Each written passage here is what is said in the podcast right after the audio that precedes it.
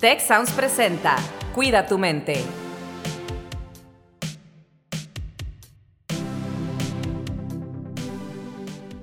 El día de hoy tenemos a dos estudiantes del campus Ciudad de México que nos acompañan. Tenemos a Renata. ¿Cómo estás, Renata? Muy bien, gracias. Y también nos acompaña por acá Arturo. ¿Cómo te va, Arturo? Hola, ¿qué tal? Muy bien, muchas gracias. Y nos acompaña nuestra especialista, Tania Rocha, quien es psicóloga y tiene mucha experiencia en esos temas, en temas de género también. Tania, ¿cómo te va el día de hoy? Muy bien, muchas gracias. Gracias, pues muy bien. Vamos a empezar con el tema de hoy. Y Tania, me gustaría dirigir la primera pregunta a ti. ¿Por qué es bueno hablar de la vulnerabilidad? ¿Por qué es bueno ser vulnerables? Eh, y luego vamos a entrar pues mucho en este tema. De acuerdo. Eh, yo creo que lo primero que vale la pena es aclarar eh, pues qué significa esto de ser vulnerable, porque lo hemos asociado equivocamente con la idea de ser débiles o, que es algo que debe avergonzarnos. Y en realidad ser vulnerable es que podemos ser afectables. En ese sentido estaríamos hablando de una condición de todas las personas, es decir, por diferentes razones, eh, momentos, procesos de vida, en algún punto y por nuestras propias historias podemos llegar a sentirnos mal con algo de nosotras, de nosotros, eh, con una situación, y eso hace que sea un momento en el que nos sentimos más expuestas o más expuestos.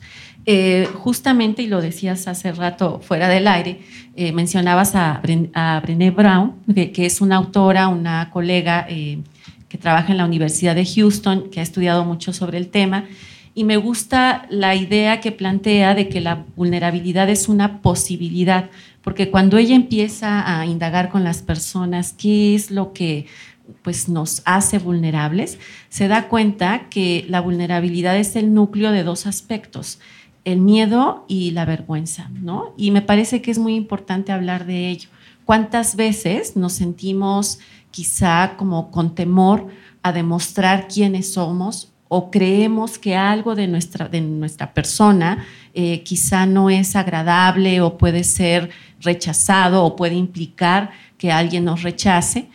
Eh, y dicho en las palabras de esta colega, es justo la idea de sentir que no somos dignos o dignas, de que otra persona nos vea, de que quizá conozca quiénes somos. Entonces, creo que es súper importante como para pensar en qué momentos y cuándo nos hemos sentido vulnerables, dejar en claro que cualquier persona a lo largo de nuestra vida vamos a experimentarnos eh, o vamos a vivir momentos de vulnerabilidad y que podemos adelantar es una oportunidad para conocernos eh, y para poder encontrar fortalezas. Pero igual eso, pues lo vamos dialogando más adelante. Muy bien, Arturo. ¿Qué entiendes tú por el concepto de vulnerabilidad? Uh, justamente yo lo que entiendo es esta parte que te da miedo y yo creo que lo reprimes mucho. O sea, yo hablo por mi experiencia propia, donde yo luego, pues, eh, por alguna razón de estar triste o enojado así, llego a reprimirlo, ¿no? Para poder, eh, bueno, yo soy muy social, ¿no? Entonces, que no afecten como a mis amigos o a mi pareja, ¿no? O sea, como que yo siempre lo había reprimido mucho y, últimamente la verdad es que ya me he soltado como a aflojarlo más, ¿no? incluso a llegar a decir pues lo que siento, de que oye, pues la verdad hoy no ando muy bien. Y la verdad es que eh, dar este primer paso pues es como al inicio si da mucho miedo y es complicado, pero creo que una vez que lo das ya puedes empezarlo a hacer frecuente, es más fácil y vas agarrando la confianza de que pues, está bien, ¿no? O sea, si estás con las personas correctas, no te van a juzgar. Entonces, el abrirme me ha permitido como ser vulnerable con mis amigos, eh, con mis compañeros de la carrera, con mi pareja. Y la verdad que pues, eh, me he sentido muy bien, con un peso menos de encima, porque no reprimo tantas emociones. Como que vives menos con la apariencia, ¿no? O, con el tratar de aparentar ciertas cosas. Exacto. Tú eres ingeniero en electrónica, estás estudiando esa carrera. Así es. Me imagino que también ahí hay ciertos estereotipos y cosas. De por sí en un país en el que se nos enseñó por tantos años, ¿no? Los hombres no lloran. Desconéctate prácticamente de tus emociones, ¿no? Sí, exacto. Algo que me agrada mucho es que justamente como ahorita las cosas van cambiando, pues en mi carrera somos nueve hombres, somos, todos somos hombres. Entonces yo no esperé que en un ambiente así pudiera abrirme y ser vulnerable de una pues, manera tan orgánica, ¿no?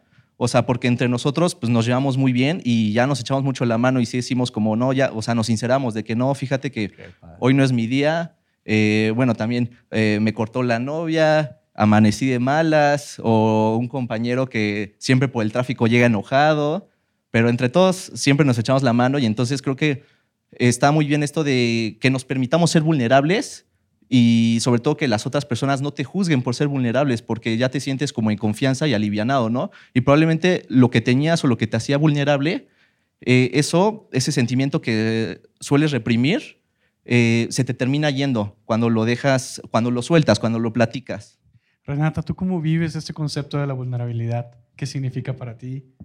Pues yo creo que más que nada lo asocio con esta parte de ser transparente, con esta parte de ser tú mismo y como han dicho, este, la sociedad nos han reprimido tanto como no, pues si eres diferente o eres este, algo fuera de lo común, te vuelves vulnerable y está mal, ¿no? Porque empiezan a juzgarte, te empiezas a sentir que ser diferente está mal.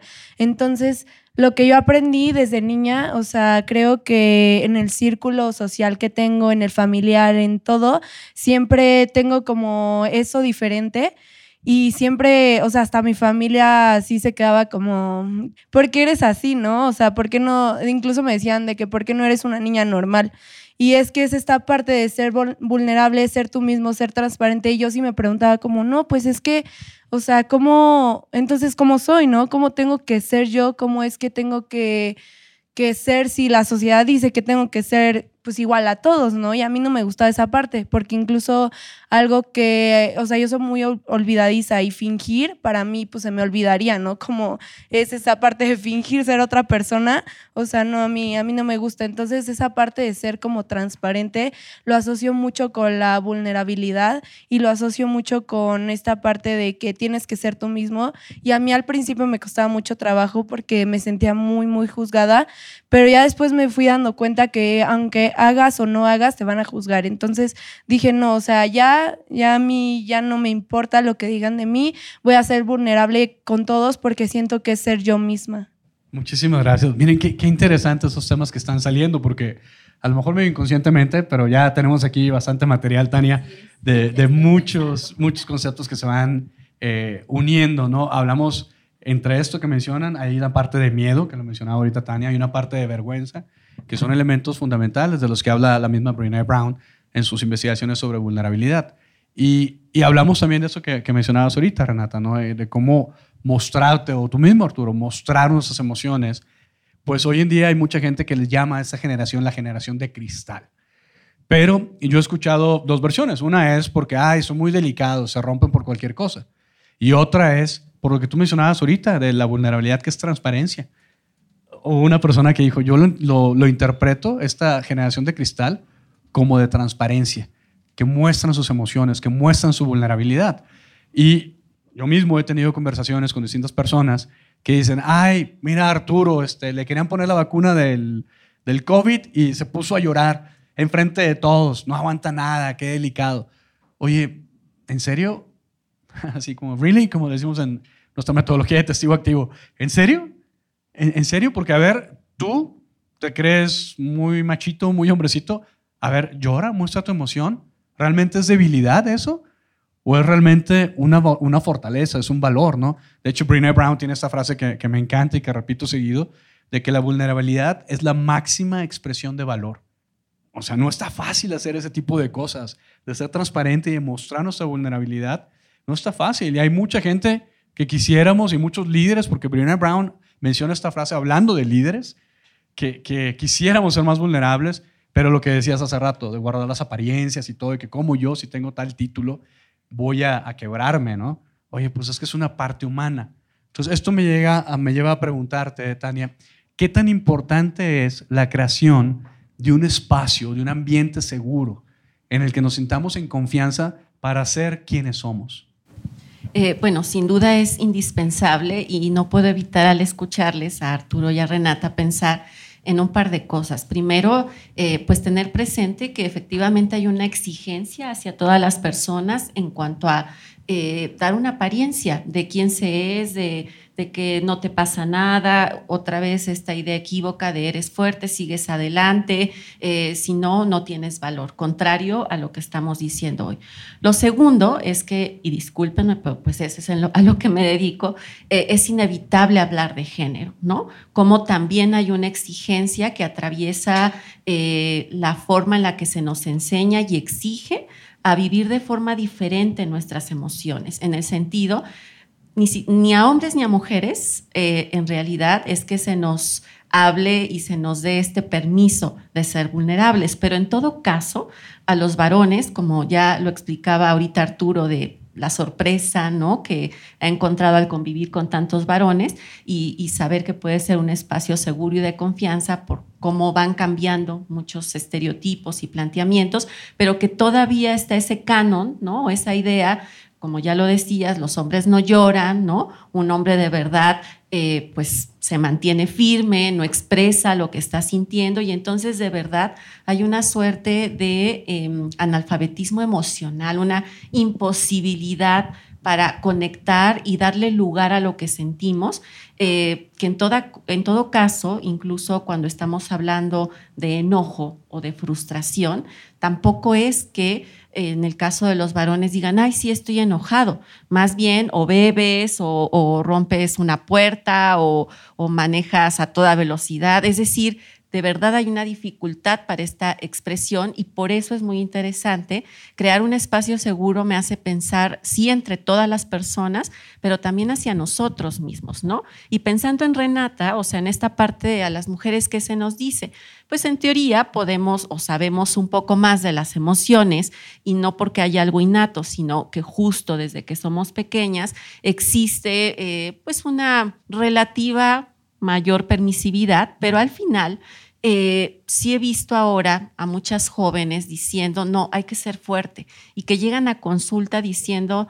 no puedo llorar, Tania, no puedo darme ese lujo porque me van a criticar, me van a ver débil, ¿no? Y a muchos varones en consulta también diciendo, es que soy vulnerable. Me decía una vez eh, un chico em, haciendo esta equiparación a los superhéroes, dice, es que, Tania, la verdad, o sea, a los superhéroes, donde los agarran vulnerables, fíjense qué fuerte, es justo en si tienen pareja.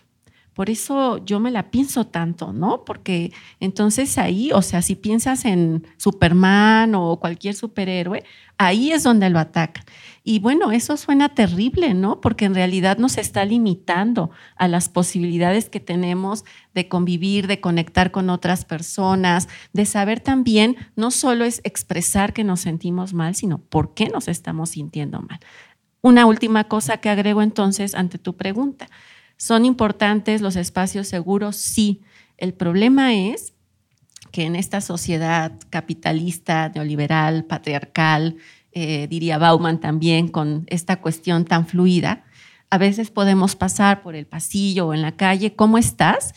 Y en la inercia, nosotras, nosotros mismos contestarnos, ah, ¿estás bien? Y en realidad no hubo un momento para detenernos a saber o escuchar cómo estaba la otra persona. Entonces, eso me hace pensar también en, en general, qué hacemos no solo ante nuestro propio malestar, sino ante el malestar de las otras personas. Salimos corriendo y bueno, creo que es una llamada de atención porque la posibilidad, y si lo que estamos diciendo es que ser vulnerables es parte de nuestra condición humana, pues nos necesitamos todos, todas, para poder como afrontar un mundo que además pues es bastante caótico en estos tiempos, quizás siempre pues, pero ahorita es particularmente caótico, muchas veces desesperanzador y entonces es en estos pequeños encuentros, ¿no? En estos pequeños actos de solidaridad, de escucha, eh, de encuentro que podemos hacer una diferencia. Así que sí se requieren espacios seguros, pero también demanda pues que cambiemos un poquito el chip que traemos de, ay no, este, decía una vez una participante en una investigación que hasta su pareja le decía, ah, ya vas a empezar con tus cosas, ya me voy, ¿no? Pues ni modo, hay que sacar las cosas y saber qué hacer con las cosas. Fíjense que uno de, las, de los temas y de los conceptos que escucho también aquí, entre esta plática que estamos teniendo, es el de libertad. el de libertad de poder ser quien tú, quien tú eres, eh, de expresar tus emociones con tu grupo a través de la creación de este espacio seguro. Entonces, ¿cómo, cómo se sienten que estamos como sociedad en cuanto a esto? Ahorita mencionaba Tania de, la sociedad y cómo estamos, ¿no? Em, pero ustedes, desde su punto de vista, Arturo, Renata, como estudiantes, ¿cómo la viven? ¿Cómo ven esta transformación de la sociedad? ¿Se están abriendo espacios más seguros para esto? necesitamos ampliar, necesitamos mejorar. Ustedes tienen grupos en donde puedan ir, como mencionaba ahorita Arturo, eh, y, ser ustedes realmente, porque les pregunto esto porque las investigaciones que, que han salido últimamente nos hablan mucho de que si bien estamos hiperconectados en redes sociales, estamos muy desconectados en la parte personal, emocional, presencial. Veo aquí a la gente del público y pues veo muchas cabezas diciendo sí, sí, o sea, sí se identifican con esto. ¿Y qué crea esto? Pues un gran nivel de soledad, eh, el cual está asociado con muchísimos factores de riesgo. Pero mi pregunta concreta es, ¿ustedes tienen algún grupo en el que puedan tener esas cuatro o cinco personas, dos, tres, las que sean, donde puedan platicar de todo este tipo de cosas? ¿Y cómo le hacen, si lo tienen, cómo le hacen para, para llegar a este grupo, para formarlo, para mantenerlo? Pues creo que así como un grupo como tal, no, pero siento que a veces este, también como el grupo donde te rodeas de tus amigos y tu familia es como los más cercanos y los más seguros, bueno, al menos para mí, trato de elegir como, no elegir, pero sí enfocarme en tener buenas amistades, que sé que me puedo abrir con esas personas. E incluso mis amigos más cercanos, que podríamos decir son, son cinco, con ellos puedo hacer, llegar y decirles, ¿saben qué? Me pasa esto, esto, y sé que me van a escuchar, no sé que, sé que me van a decir lo que opinan, sé que me van a decir como eso que este, yo tengo y tal vez me den su punto de vista y con eso incluso me sienta mejor. O, por ejemplo, yo soy una persona muy chillona, o sea, me enojo y lloro y todo, o sea, todas mis emociones yo las saco llorando. Entonces, con mis amigos me siento como muy libre de llegar y en algún momento explotar y llorar con ellos y sé que no me van a juzgar pero también está la parte de mi familia, por ejemplo, con mi mamá, mi mamá es mi apoyo siempre. O sea, mi mamá desde que éramos, desde que era chiquita, yo viví con ella, bueno, he vivido con ella toda mi vida. Entonces, siempre que yo tengo algo, con ella es la primera con la que me apoyo. O sea, ella siempre me ha dado como su consejo y más porque pues ella me tuvo grande. Eh, ahorita mi mamá tiene 63 años, entonces creo que es una persona que ha recorrido mucho la vida y me da muchos, muchos consejos que a mí me ayudan y siento que más que nada mi mamá es como mi lugar seguro en el que yo puedo expresarme y sé que ella me va a nivelar y me va a decir como, mira, esto está bien, esto está mal, pero nunca me va a reprimir de lo que siento. Uh, respondiendo a tu pregunta sobre cómo encuentras un grupo, creo que es difícil. O sea, creo que es fácil ser vulnerable con personas por individual, así que todos tenemos ese mejor amigo, mejor amiga, amigue. Eh, creo que todos tenemos así una, dos, tres personas, pero así ya como grupo, creo que sí es muy complicado. Y esto lo vengo reflexionando ahorita porque, por ejemplo, bueno, yo como he pasado igual por muchas escuelas, ¿no? De primaria, secundaria, prepa y así, he tenido muchos grupos sociales y vengo reflexionando que nunca he encontrado así un grupo donde pueda ser vulnerable. Por ejemplo, yo en el grupo pasado social, que eran con mis amigos de prepa, juré que me iban a durar toda la vida, pero justamente una de las razones por la que me alejé es porque sí eran como muy de que, ay, ya aguántate, ¿no? Y ya sigue adelante, no pasa nada y cosas así. O sea, no sentía que realmente me apoyaban. Si hay como dos que tres personas que por individualmente me lleva muy bien, ¿no? Entonces, creo que es difícil, pero creo que sí, también siento que los tiempos van cambiando porque lo que me abrió mucho los ojos fue ahorita pues la sorpresa que me llevé al entrar a ingeniería, ¿no? O sea, yo la verdad sí tenía una perspectiva de que no, pues somos puro ingeniero, pues el ambiente va a ser pesado, ¿no? Hacernos bullying, igual pegarnos en el taller y, cosas así, ¿no? O sea, jamás esperé que entre nosotros pudiéramos ser vulnerables y fue eh, porque también todos nos conocimos, o sea, nos conocimos el semestre pasado, no nos llevamos conociendo desde el inicio de la carrera, entonces fue una, una sorpresa muy grata que me llevé el saber de que no, no fue así. Eh, todos, eh, o sea, creo que al inicio pues, todos nos llevamos bien, pero poco a poco, pues conforme fuimos agarrando confianza, pues nos fuimos como atreviendo, ¿no? O sea, por, o sea, fue como hasta el semestre pasado que por primera vez entre nosotros empezamos a, ver, a ser vulnerables y buscar apoyo entre nosotros, ¿no? Entonces, está padre eso de que van cambiando, pero creo que sí requiere mucha madurez Mm. Porque la verdad, pues ya todos tenemos más de 20 años, ¿no? A estas, a estas alturas, pues ya todos sí sabemos respetarnos entre nosotros, no juzgarnos y así, ¿no? No es algo que pues encuentras tanto en la adolescencia, siento yo. Entonces, fue una experiencia muy grata y, también fuera del grupo de mi carrera, pues también en la carrera, pues me he encontrado con otras personas, pero al final entre nosotros hemos logrado construir un grupo más grande con personas muy especiales eh, que están aquí presentes, ¿no? Entonces, pues entre nosotros hemos, hemos hecho un grupo muy chido donde siempre nos hemos echado la mano. Y pues sí, o sea, la verdad es que hacer un grupo es muy difícil, o sea, la verdad es que no creo que es, o sea, creo que es algo que se va dando, no, no lo puedes planear, pero las decisiones que sí puedes tomar es abrirte y también saber con quién abrirte. O sea, yo, por ejemplo, fui viendo que no, estas personas sí son correctas, son personas en las que yo podría confiar para abrirme y ser vulnerable, ¿no? Entonces eso fue lo padre y sobre todo cómo ha evolucionado, ¿no? Entonces, sí, o sea, es difícil, pero me acabo de dar cuenta que no es imposible, ¿no? O sea, sí se puede crear un espacio así, ¿no? Porque obviamente las personas por individual, siempre he contado con las personas, ¿no? O sea, sobre todo con mi pareja, mis mejores amigos, mi mamá, siempre he podido acudir con ellos sin problema, ¿no? Pero se siente muy libertador, pues también tener un grupo, ¿no? Estar en el salón de clases y, oye, fíjate que me pasó esto. Y es un apoyo mutuo, ¿no? Digo, esto que, que nos compartan Renata y Arturo se me hace muy interesante porque tal vez nos cuestionamos cuando estábamos más chiquitos, ¿no? A lo mejor en secundaria, en prepa, de repente estamos muy preocupados por querer pertenecer a un grupo. Y no sabemos ni por qué, a lo mejor porque es el grupo de los, las populares, las personas populares en las que, ay, déjame, yo voy a seguir. Y ya después con el tiempo te das cuenta de que, oye, qué bobo, ¿no? O sea, en realidad ni quería, ni comparto los valores, ni ni me dejaron nada, ni me sumaron nada. Entonces, Tania, para ir cerrando, porque créanlo o no, se nos está yendo el tiempo ya como agua. Entonces, Tania, para ir cerrando, ¿qué tan importante es crear redes de apoyo? ¿Qué tan importantes son las redes de apoyo para nuestro bienestar emocional? Eh, sin duda, yo creo que desde hace rato que Arturo eh, empezó con la primera pregunta, pensaba en el poder de la colectividad. Eso ha sido muy evidente ahora eh, en el marco de todas estas protestas feministas, por ejemplo, cómo se han construido entre chavas desconocidas o mujeres desconocidas una suerte de lazo o esta idea de sororidad, ¿no? De yo sí te creo y, y lo que ahí está dicho, pues, que es justo reconocer las yes.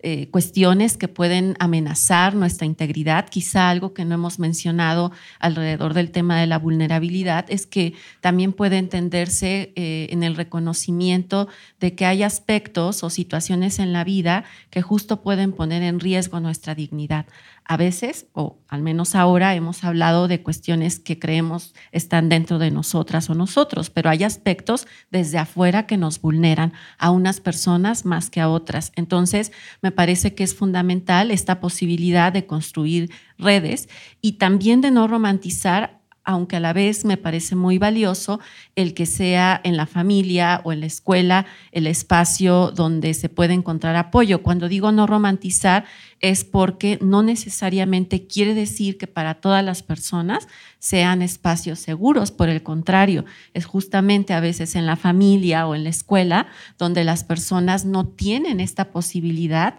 de hablar sobre cómo se están sintiendo, de estar justamente o sentirse en riesgo en términos emocionales. Entonces, esto con lo que decían además del ciclo de vida, pues me reitera la importancia que tendría en espacios como este, a través de una actividad como esta, de justo... Em, pues abonar a esa colectivización, a politizar más el tema de la salud mental en el sentido de que no es algo individual, eh, que hay que quitarle el estigma, que está bien hablar de ello, que aunque la clase sea de ingeniería, haya espacio desde quienes somos docentes para decir cómo están hoy, ¿no? Cómo se sienten hoy. A mí me sorprendió muchísimo, y lo cuento brevemente, el semestre pasado dando clase eh, con todo esto que, insisto, ha ocurrido desde las protestas de las jóvenes sobre el tema de la violencia, que al abrir la pregunta de cómo están, pues eh, la clase se, se volviera un espacio para decir eh, me asusta lo que pasa, tengo miedo, o fue la primer marcha a la que fui, o mi mamá no quería que fuera la marcha porque tenía miedo que, que me iba a pasar. Y entonces se fue creando una cosa muy bonita en todo el grupo, más allá de, perdón, más allá de lo que yo pude en el momento preguntar, porque entonces empezaron como a compartir más experiencias y a generar ese espacio de escucha y de receptividad. Entonces, esto, insisto, me hace pensar en la importancia que tendría hablar de educación emocional desde el primer día, si no es en casa, pues en la escuela, en todos los niveles. Sin duda, sí, en el TEC hemos apostado mucho por esto y desde la preparatoria tenemos un programa que se llama Ruler, que es un programa de la Universidad de, Yale, del Centro de Inteligencia Emocional de Yale, que precisamente nos enseña a, etiquetar, a ponerle un, una etiqueta, un label a nuestras emociones. Y trabajamos toda esta parte desde, desde la prepa, en el caso de, del TEC de Monterrey. Y pues se nos está yendo el tiempo. Me gustaría, normalmente Rosalina y yo cerramos el episodio diciendo qué nos llevamos. Y en esta ocasión me gustaría que, que Renata, que Arturo nos ayudaran a cerrar el episodio diciendo qué se llevan. Renata, ¿qué te llevas de esta conversación? Pues más que nada, este, escuchar como la experiencia en este caso de Arturo, de saber que pues en su pues en su espacio de la escuela este se pudo abrir porque sí no es fácil. Y también me llevo que pues ser vulnerable está muy bien, que tienes que hacerlo, pero a veces este como Dice este, Tania, es muy difícil que las personas se abran porque no hay esa educación emocional y es, este, a veces les da miedo, no saben cómo hacerlo.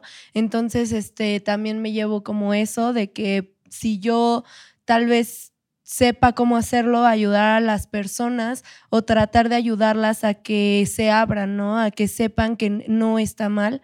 Entonces, más que nada me llevo como eso. Ah, yo lo que me llevo es afortunadamente tengo mi red de apoyo, pero creo que nunca habíamos hablado de eso de ser vulnerables, ¿no? Entonces lo que me llevo es que está bien ser vulnerable, es algo que nunca me había cruzado por la cabeza, o sea, yo jamás había pensado en esa palabra, ¿no?